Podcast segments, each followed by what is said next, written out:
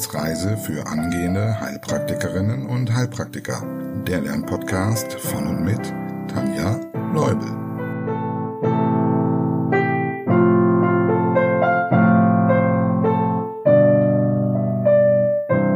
Hallo und herzlich willkommen zu Folge Nummer 72.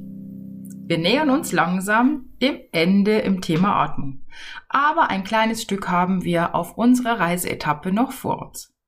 Heute werden wir uns mit dem Thema Pneumonie beschäftigen. Aber erst nachdem wir auf die aktuellen Neugeburten geschaut haben. Denn es bleibt weiter spannend und wir können der nächsten frisch gebackenen Heilpraktikerin gratulieren. Sigrid, herzlichen Glückwunsch zu deiner bestandenen Prüfung. Yeah, yeah, yeah.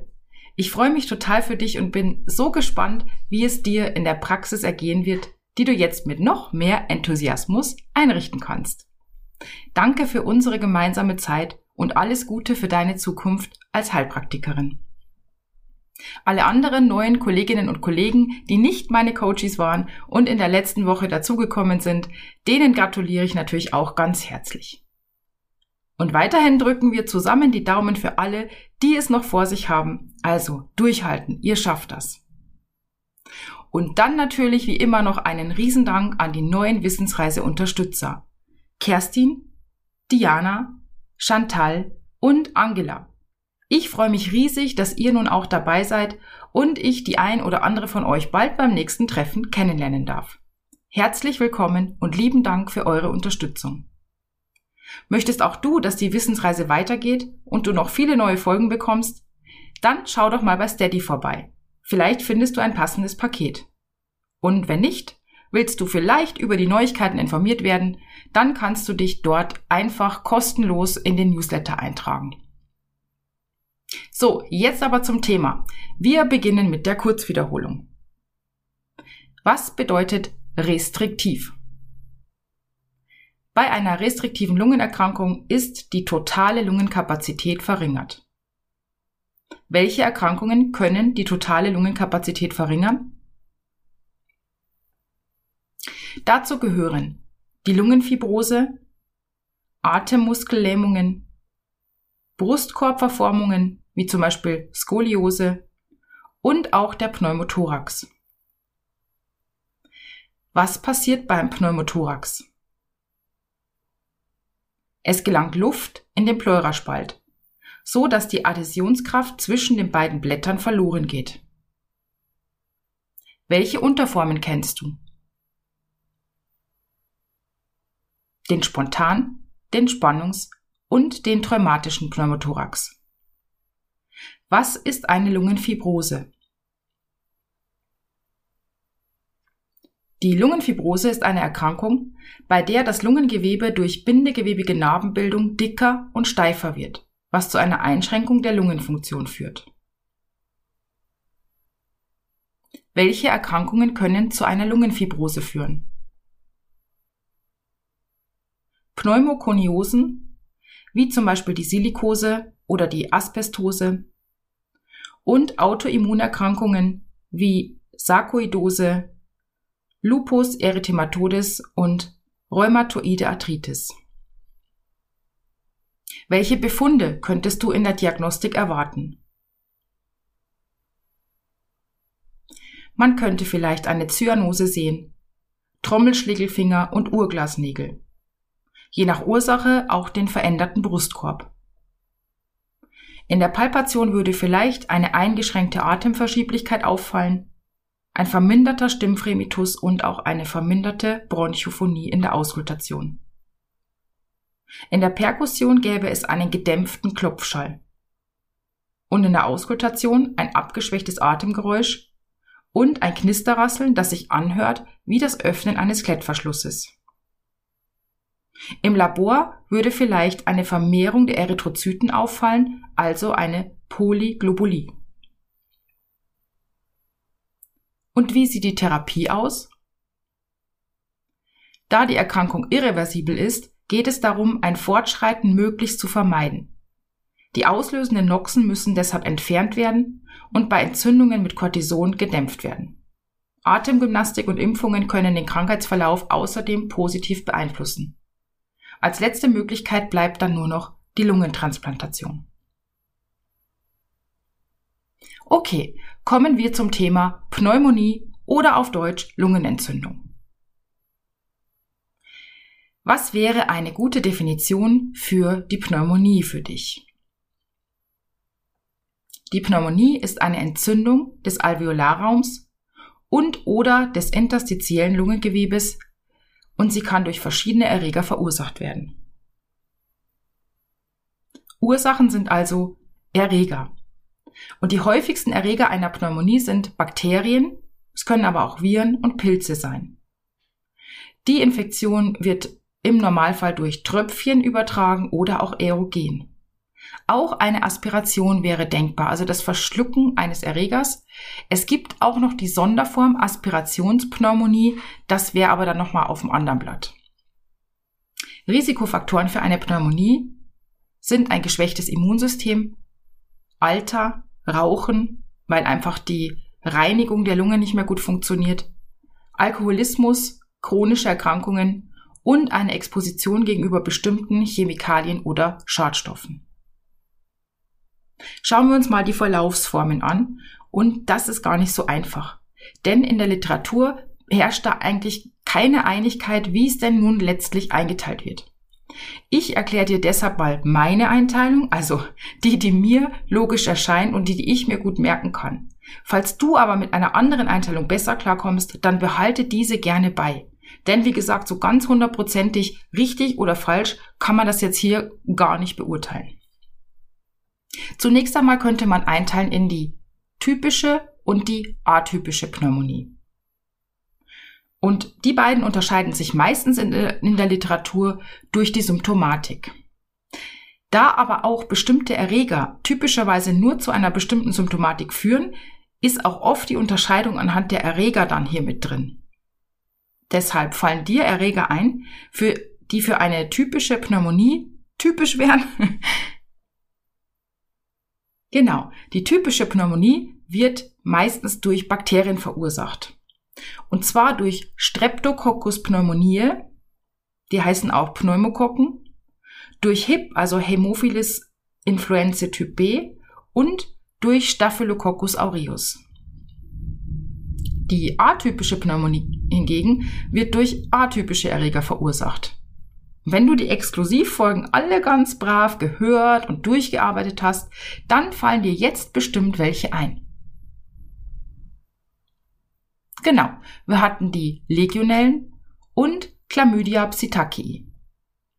Außerdem zählen Viren und Mykoplasmen zu den atypischen Verursachern. Im Rahmen von AIDS könnte dir auch noch einer einfallen? Genau, das ist Pneumocystis jirovecii, ein Pilz, der übrigens bei 50 Prozent der Patienten die erste Erkrankung im AIDS-Stadium ist. Das heißt also, diese Pneumocystis jirovecii Pneumonie zählt zu den AIDS-definierenden Erkrankungen. Ja, die nächste Unterscheidung, ähm, vielleicht die wichtigste für dich, denn das ist die Unterscheidung in Lobär-Pneumonie, auf Deutsch also Lappenpneumonie und interstitielle Pneumonie, also ist das Interstitium betroffen. Die Lobär-Pneumonie betrifft dabei eben nur einen Lappen, wie der Name sagt, diesen aber komplett, das heißt auch die Alveolen sind betroffen. Und bei der interstitiellen, wie der Name auch hier verrät, ist eben nur in Anführungszeichen das Interstitium betroffen. Dafür aber vielleicht mehr Bereiche in der Lunge, also nicht nur ein Lappen. Trotzdem ist die Symptomatik bei der interstitiellen Pneumonie eher milder, weil die Alveolen nicht betroffen sind. Das heißt, da wo Luft ist, bleibt auch Luft. Und das ist eben bei der äh, Lobär-Pneumonie nicht der Fall. Das schauen wir uns gleich nochmal an. Ja, warum ist das überhaupt wichtig?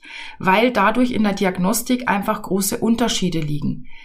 In der, bei der Lobär-Pneumonie, ähm, die wird eben am häufigsten durch Bakterien ausgelöst, vor allem durch Pneumokokken, so dass es sich dann auch gleichzeitig um eine typische Pneumonie handelt. Und das ist genau das Schwierige, warum man oft so ein bisschen ins Straucheln kommt, weil die Literatur sich hier so ein bisschen unterscheidet. Für mich leuchtet es ein und ich kann mit dieser Einteilung sehr gut leben. Was meinst du?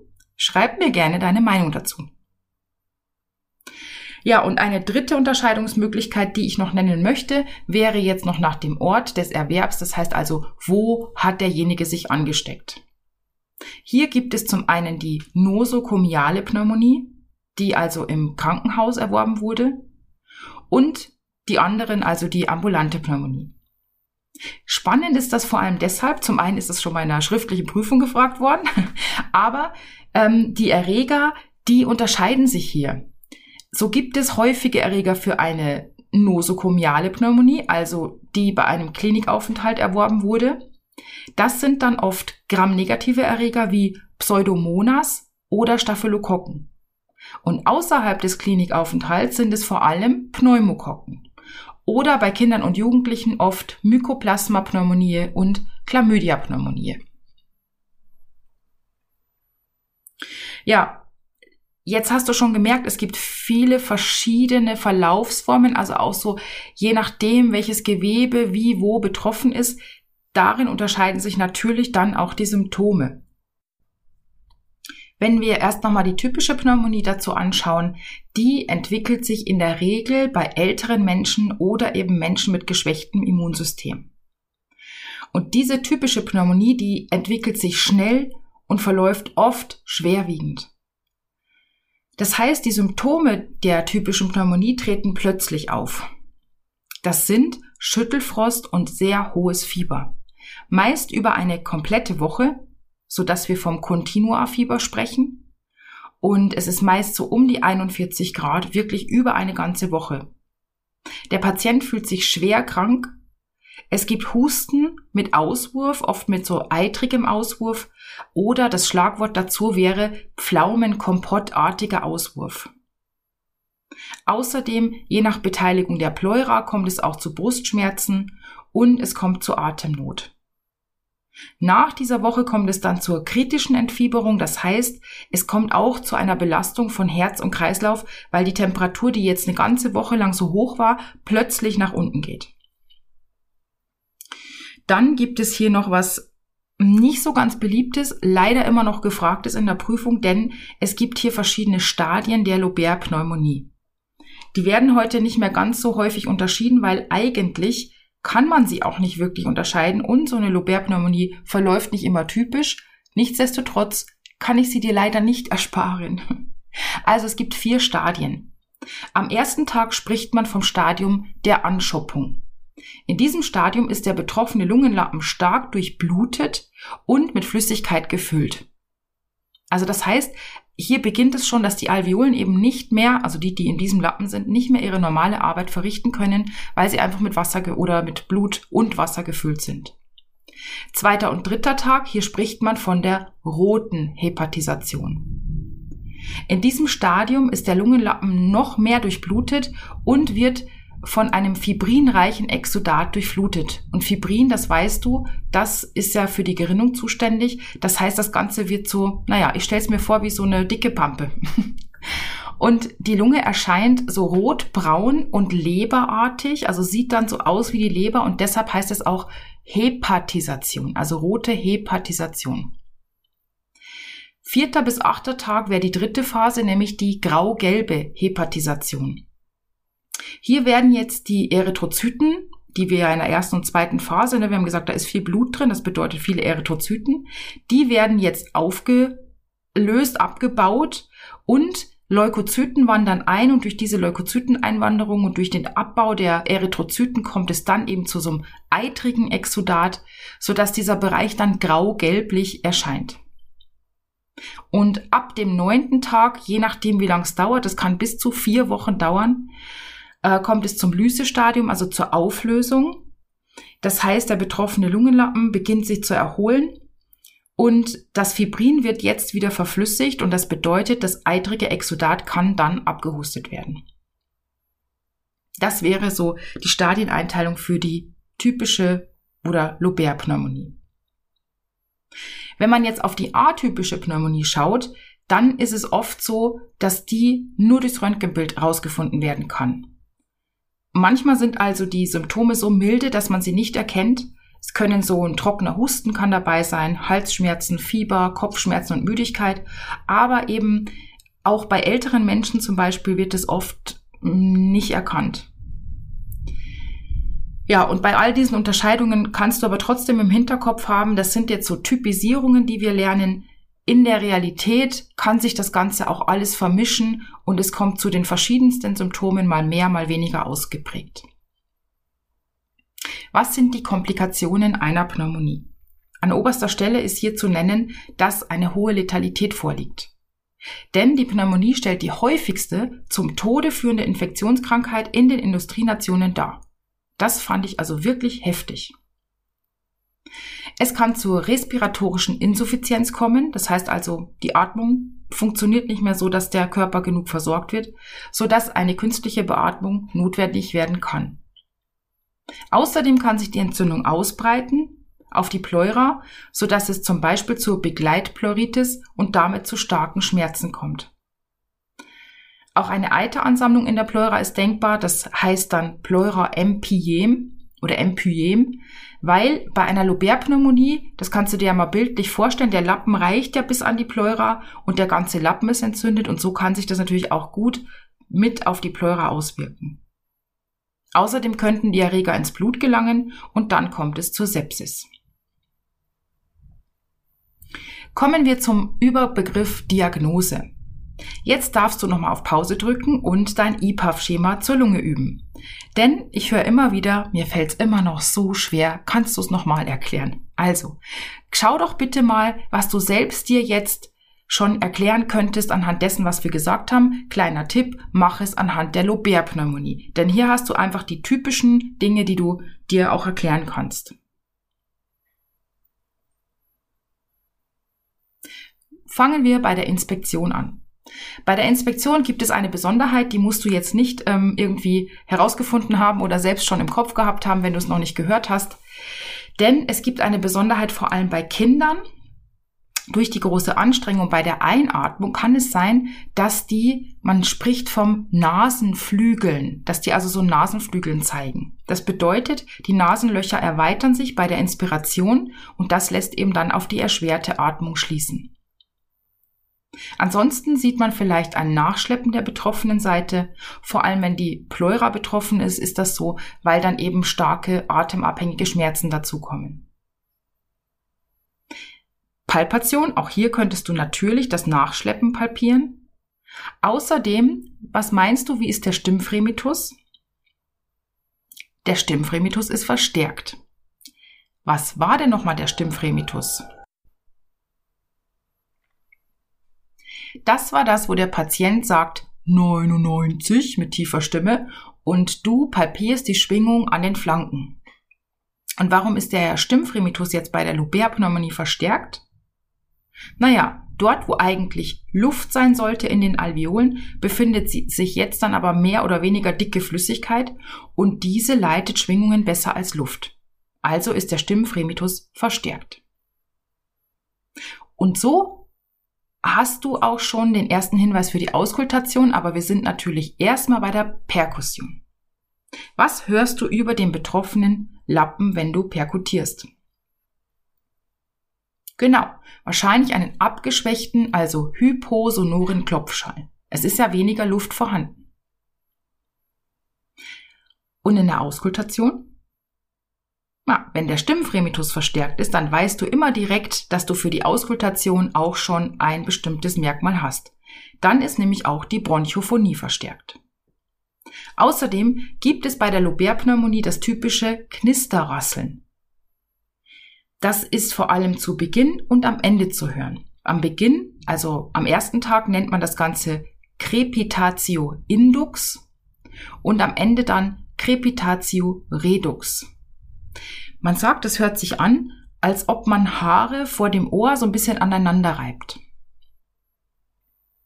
Ja, und über dem Lungengewebe, was könntest du da auskultieren? Du hörst anstelle des Vesikuläratmens, das du ja normalerweise bei gesunder Lunge hören solltest, hörst du das Bronchialatmen, weil es nicht mehr durch das Vesikuläratmen übertönt wird. Die Alveolen machen ja nichts, die können ja nicht. Und im Labor vermutest du was? Genau, die Entzündungszeichen dürften erhöht sein. Also CRP, BSG und eine Leukozytose. Oft wird zusätzlich ein Röntgenbild angefertigt, um die Diagnose zu bestätigen und auch das Ausmaß der Entzündung zu sehen. Bei einer atypischen Pneumonie, das haben wir vorhin schon mal kurz erwähnt, ist das Röntgenbild häufig die einzige Möglichkeit, eine Pneumonie zu diagnostizieren, weil eben alle anderen Befunde unauffällig sein können. Wie sieht die Therapie aus? Die Therapie hängt natürlich vom Schweregrad und auch dem Erreger ab. Bei allen kannst du dir merken, körperliche Schonung und hohe Flüssigkeitsaufnahme sind angezeigt. Wenn es sich um Bakterien handelt, dann wird natürlich ein Antibiotikum verabreicht. Wenn es antiviral oder antimykotisch möglich ist zu behandeln, dann könnte, könnten solche Medikamente gegeben werden, also bei Viren oder Pilzen. Und dann natürlich auch je nach Symptom. Es könnte sein, dass der Patient Schmerzmittel braucht oder fiebersenkende Medikamente oder auch eine Sauerstofftherapie. Bei schweren oder lebensbedrohlichen Fällen werden die Patienten natürlich auch ins Krankenhaus eingewiesen. Wie sieht's denn aus? Wie kannst du denn eine Pneumonie behandeln? Hm, als Heilpraktiker würde ich sagen, gar nicht. Weil du weißt ja nicht, welcher Erreger dahinter steckt. Und wir haben für einige der Erreger auf jeden Fall äh, Behandlungsverbot. Überleg mal, welche Erreger fallen dir ein, die in Paragraph 7 stehen und eine Lungenentzündung auslösen können. Da stehen zum Beispiel Chlamydia psittaci, also die, die die Ornithose verursachen.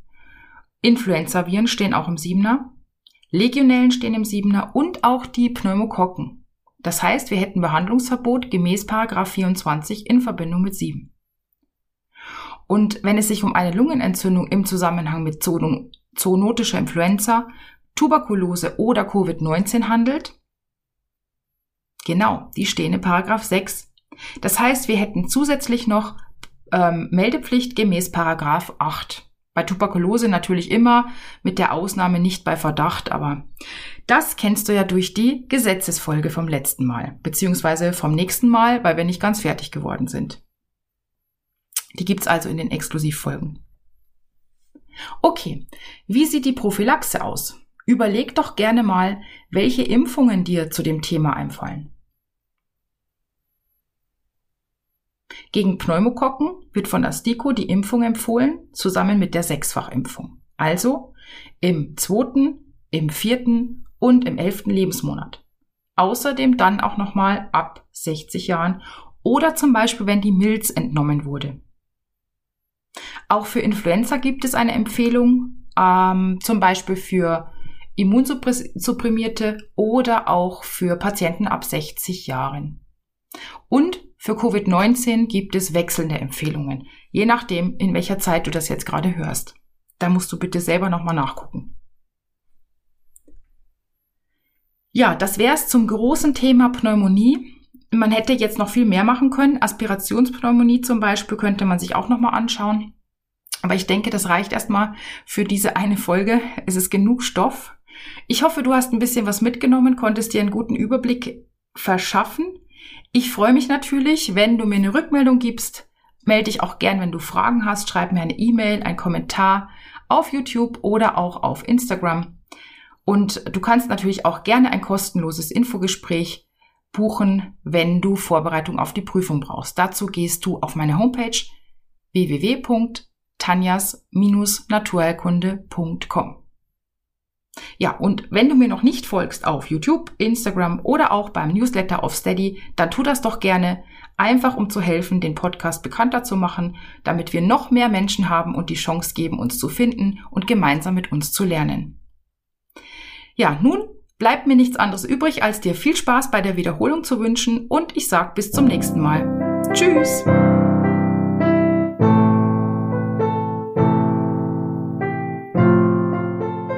Das war eine Etappe auf der Wissensreise für angehende Heilpraktikerinnen und Heilpraktiker. Der Lernpodcast von und mit Tanja Leubel.